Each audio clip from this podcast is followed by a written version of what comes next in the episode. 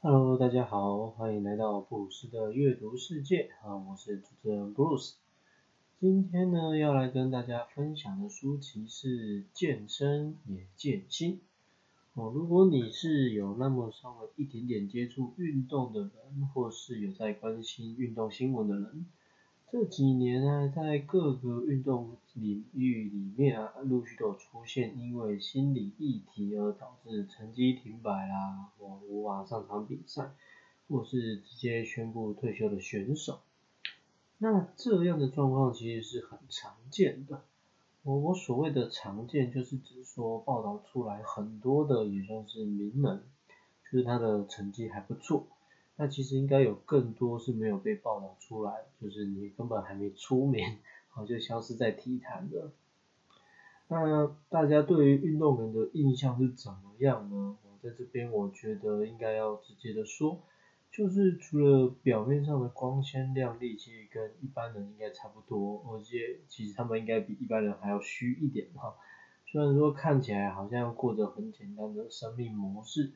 每天就是训练、休息、比赛，然后偶尔放个假这样。但其实他们是很容易生病啊，像是感冒或者是拉肚子这些状况，他们比一般人是更容易被引发的。然后呢，因为承受的成绩的压力嘛，所以其实应该有一定的比率是有所谓的焦虑症状或是忧郁倾向。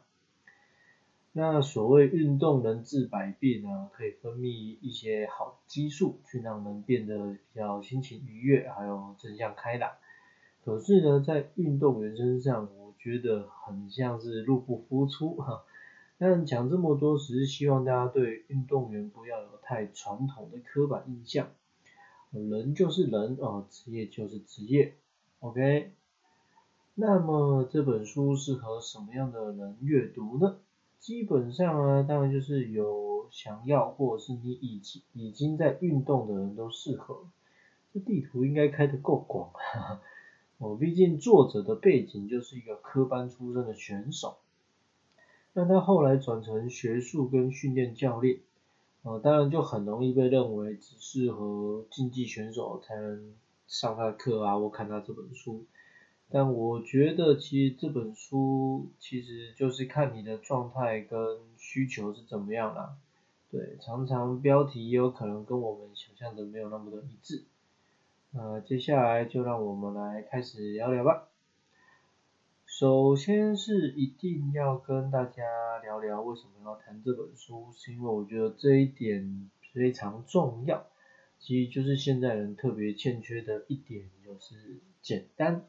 啊，听起来很简单啊，哦，就是如果我们今天要谈训练啊，谈减重，谈恢复，那你脑子里面浮现出来的一定不是简单，那你去找那些有经验的人或是专家们啊，也会得到很多很多面向的回应，然后告诉你这件事情有一定的难度哦，没有那么简单，但事实真的有那么难吗？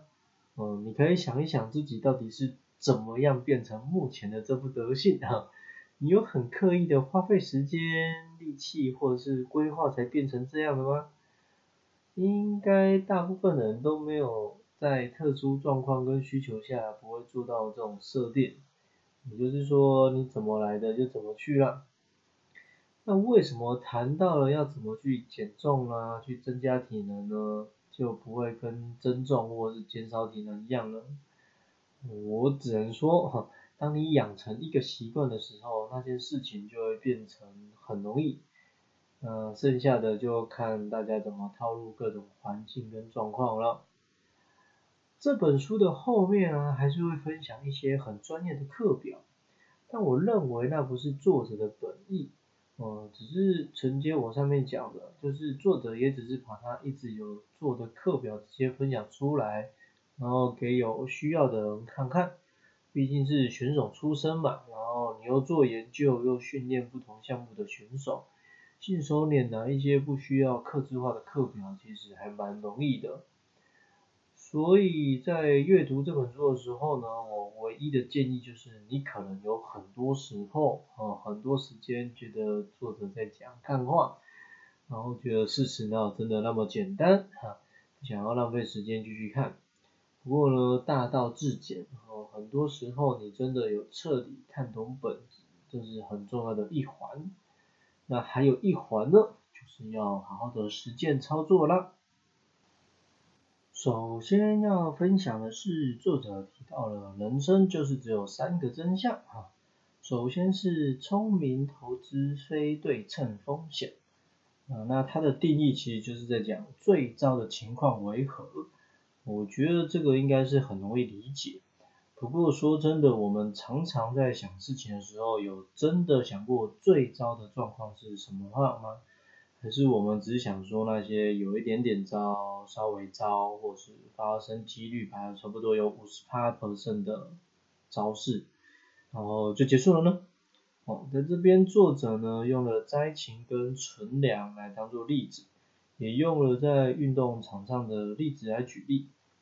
但我想听到这些跟自己比较事不关己的分享，其实会比较很难感同身受。所以我觉得听完之后呢，我自己应该也要来想一想，对，但毕竟每个人的背景跟生活形态不同嘛，所以你只要把握这个基本原则就好。也就是说，不管它发生的几率有多低，会是多么让人家胡扯的状况，对，然后但是你就去想说那件事情最高最糟的状况是怎么样，并且为他做好事前准备。哦，这就是第一个真相的部分。那第二个内容呢，是指心难接受明显的事实。那它的定义就是说，最明显的解决方法为何？哇，听到这边你可能已经开始觉得他是在讲废话，难道我不懂吗？哦，那这种事情是这几个字就讲完了。不过我个人真的觉得他就是把事情讲完了，只是在行为处理上确实没有那么容易。但是有记得我们前面讲的吗？就是很多时候，不管我们是想要提升或是减少跟原本不同方向的状态时，事情好像就变得比较不容易。哦，那是因为我们都没有那么愿意的去欣然接受明显的事实。哦，就像累了就要睡觉啦，但很多人明明就知道就不要去睡觉，然后那边好累哦。哦，或者是你渴了就应该喝水啦，但就是找不到自己想要喝的饮料呢，我就不喝了。哈哈，哦，很多时候我们都会在最基本的状态，然后去加上你自己觉得需要的条件，然后这件事情就会慢慢变成复杂，嗯，变成那种好像很难完成的样子。但其实这一切都是因为自己乱加嘛，然后搞事情弄出来，也就是最明显的解决方法，你其实知道，但是就加了一些有的没有的，嗯，就好像不好解决了。好了，第三个是讲专注过程，这边的定义跟平常不太一样哦，它讲的是很奇妙的是，微小且平凡的努力，最后都会有很好的结果。那这个我觉得应该就不用再多做解释，也就是简单两个字，坚持。OK，在这后面呢还会有关于更多这个部分的分享，但在这一踏结束之前呢，我还是想要邀请大家想一想，这三点是不是真的很基本？那这三点有真的很难做到吗？在你变很糟的过程中，是不是反而就是上手的这三点来成就了目前的模样呢？啊，可以思考一下啦。第二个观点呢，我觉得是比较值得大家思考的，特别是你不太运动的人，或者是你其实很向往运动员生活的人们。我在这边他提出的两个问题，就是说如果没有达到目标，会不会感到快乐？或者是如果达到了目标，你会不会感到痛苦？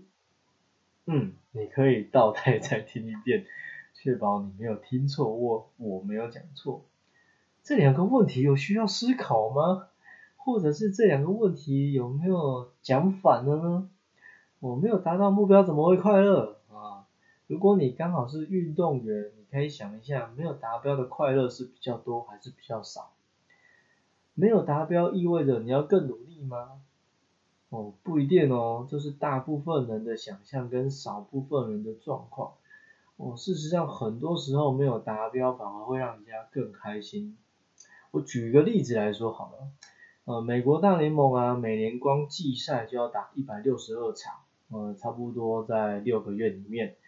哦，也就是说，你假设你是一个有稳定上场机会的人，你每天的行程不是在打比赛，就是在前往下一个比赛的场地路上，哦，就是占掉你这一年一半的时间。你能想象吗？六个月差不多是一百八十天，一百八十天你要打一百六十二场比赛，都是正式的比赛，然后这还不包括季后赛。那么来了。在这中间呢，其实会另外有所谓的明星赛，然后你就有机会休息个好几天。那么你觉得入选明星赛比较快乐呢？嗯，还是落选之后好好休息，迎接下半季的赛季比较快乐呢？我类似的状况，我们把它换成生命中，再举另外一个例子好了。公司为了犒赏大家一年的辛劳，只要你愿意，哦，可以不用出任何的钱。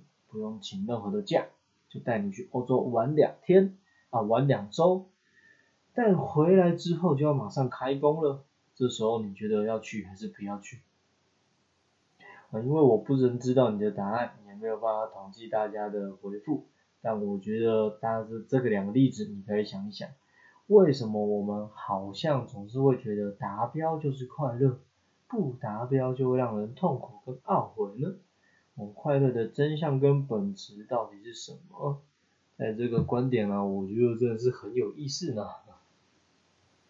接下来我想要再分享，也是一个蛮特别的观点啊，关于在饮食部分。那如果你对于饮食减重或调整体态有接触，会有一点点观念，那应该会觉得这个分享很讨人厌。就是它的意思是，现在吃什么不重要。哦，重要的是你以前吃了什么啊？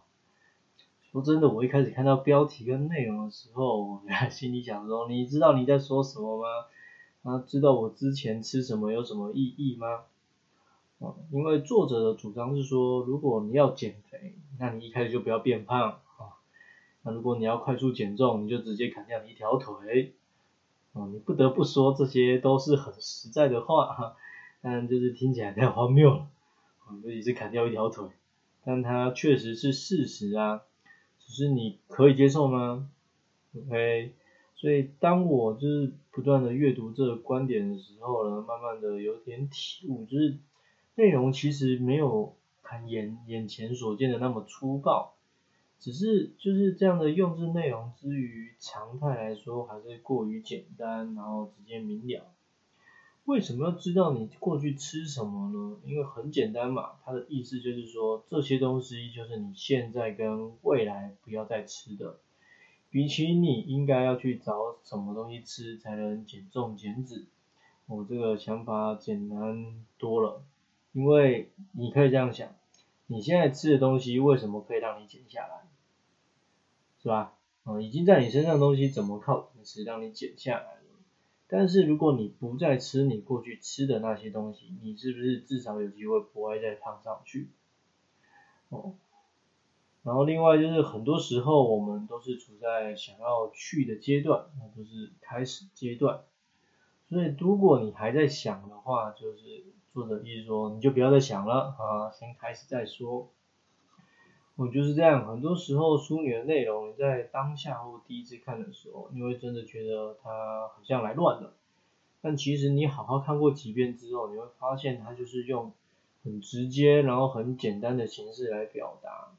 对，当然也有可能去冲击你过往的一些认知啊，一些想法就是。好了，最后我想要分享的是，就是这件事情我自己也实际操过。操作过这样哦，之前我有讲过嘛，在我是遗物整理师的内容里面提到，我那应该是我整理时间最多的一本书这样哈，因为看书加影集，我这样就超过我十几个小时，想不到很快的我就被这本书给超越了，短时间内我应该 很难再有机会了。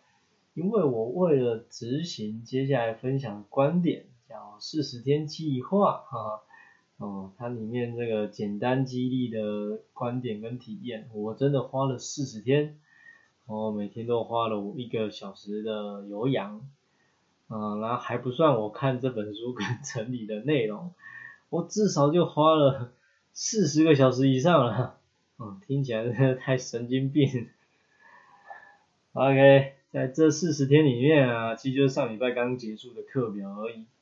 我从五月一号到六月九号这段时间里面，我一共骑了十九天的室内训练台，骑了十天的飞轮，然后外出骑骑车九点五九点五天，然后跑了一点五天的步。啊，先让我讲一下为什么会有什么。半天呃的发生，我也就是最后一天啊，我本来想要验证这段时间这种很轻松的课表到底有没有效这样，然后我就出门骑车，第一公里很顺利嘛，花不到三分半这样，结果就爆胎了，哈 哈对，万万没有想到四十天的课表在最后一天，对，然后机械故障哈，怎么办？刚开始就结束了啊！但我已经出门了，所以我就还是把我的车慢慢牵回就是家里附近，然后就跑步跑到时间结束这样。对，所以才会出现有这半天的跑步跟半天的骑车。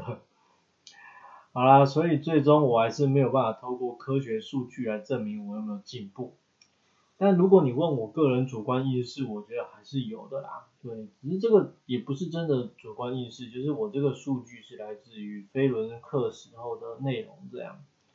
对，然后另外就是还多了一个意外的状况，哈哈，就是我觉得我可能也没有真的把课表骑得太轻松，我觉得我骑到两只脚都有一点静脉曲张的感觉，所以接下来我先让我两只脚好好休息。这样，哇，还是要认真的说，就是其实这不是完全符合书上说的标准，但我觉得这已经是我改良之后觉得还可以的。哦，唯一要修正的大概就是运动时间再短一点点就好。这个计划的重点啊有几个哈，首先当然就是你要连续四十天，那这个计划我只能。说就是你最好直接选择室内可以完成的，就是说如果你会受到天气或外在影响的话，那你这个执行的难度就会提高。那一开始我是选择就是出门骑车，可是就天气越来越热，所以我就是常常就去变成在家骑那个训练台。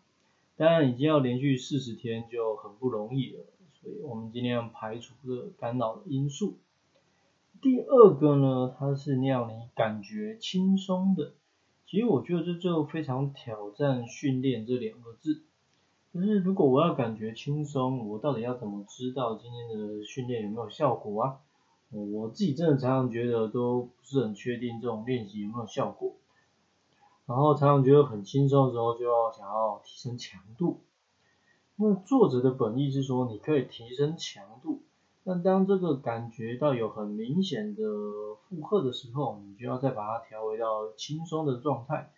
哦，所以这种课表真的让人家很觉得疑惑啊，尤其是我也不知道怎么验证啊，所以只能想说先完成再说。不过呢，就是随着练习到了后期，好像慢慢觉得这种课表真的是有它的奥妙，也就是前面讲的人生只有三个真相的第三点。第三个原则是，呃，我会建议你可以挑五个动作，然后每天做，是你不会失败的动作的。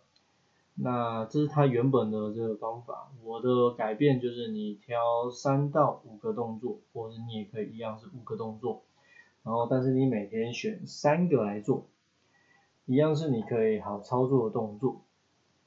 对，那剩下原则就很简单了，好吧？坚持四十天，感觉轻松，重复操作你挑选的动作们。那至于会有什么效果呢？我只能说你做就知道。哦，那这边还是再讲一次，作者的第三个真相是指专注过程。它的定义是说，微小且频繁的努力，最后都会有很好的效果。下一个呢，我也想要再邀请大家一起来做，这是一个关于壶铃的训练哦，这是作者在书里面的另外一个课表。那说真的，我自己还完全从来没有用过壶铃，偏偏刚好最近又买了两个壶铃，准备跟就是家里人一起练习看看。对，所以嗯，应该是超新手这样。那它的课表是什么呢？课表是一万下，啊。那个樱木花道当初 收到安西教练说两万球这样道理，嗯，一个很夸张的数字。好了，一万下，他的建议是你要在二十天内完成，也就是你平均每天要做五百下，连续二十天。嗯，没做过，所以其实我也不知道。不过呢，我是想要把它改成连续四十天，啊，一天两百五十下。呃，有兴趣吗？好，如果你有兴趣的话，你可以留言或私讯给我，我会挑一个比较多人想要做的选项。如果是二十天的选项的话，那会预计从七月第一天开始。那如果是四十天的选项的话，会预计从下周的这个时间开始，也就是差不多是六月二十二号。那么四十天后刚好会是七月的最后一天。OK，不管怎么样，我自己应该就是会去做，然后每天会去上传在 IG 的线动，然后放在精选里面。哦，运动嘛，就是如果有伙伴是最好的。那之前我们在《运动百优解》这本书里面有提到，不管认不认识，距离远近，对，那强度跟课表呢，这些就也都不是重点了。好了，也算是分享完这本书了。说真的，我也不是很敢说自己有真的好好分享完这本书。我因为作者其实已经六十几岁，那他的人生跟训练经验从十几岁就开始累积了。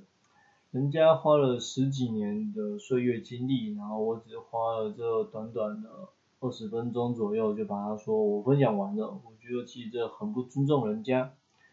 那这本书的内容跟观点，我觉得就算当做饭后娱乐来看也很不错哦，它不会像其他的运动类别那么的生硬或无趣吧。下一集预告啊，要来分享的书是《成长势能》。哦，如果说阅读的内容要跟心理学放在一起有什么效应，那我觉得这本书做了一个很好的示范。作者是中国的畅销书作家，那他也是自媒体工作者。从书名来说，在谈的就是你要如何提升自己的能力，跟找到合适的出口。那我觉得想分享这本书，就某个层面来说，也就是我自己在找做自媒体的未来跟出路。而且我相信应该也有很多人有这种想法跟需求。我哪怕你已经决定要一直当在你的公司行号里面。我觉得这本书也有很多值得参考的地方。那书里面也同时会谈到一些关于心理学专有名词的部分。如果有兴趣，可以去预约来看，或等我来跟你聊聊。嗯，是 Bruce，下次见了。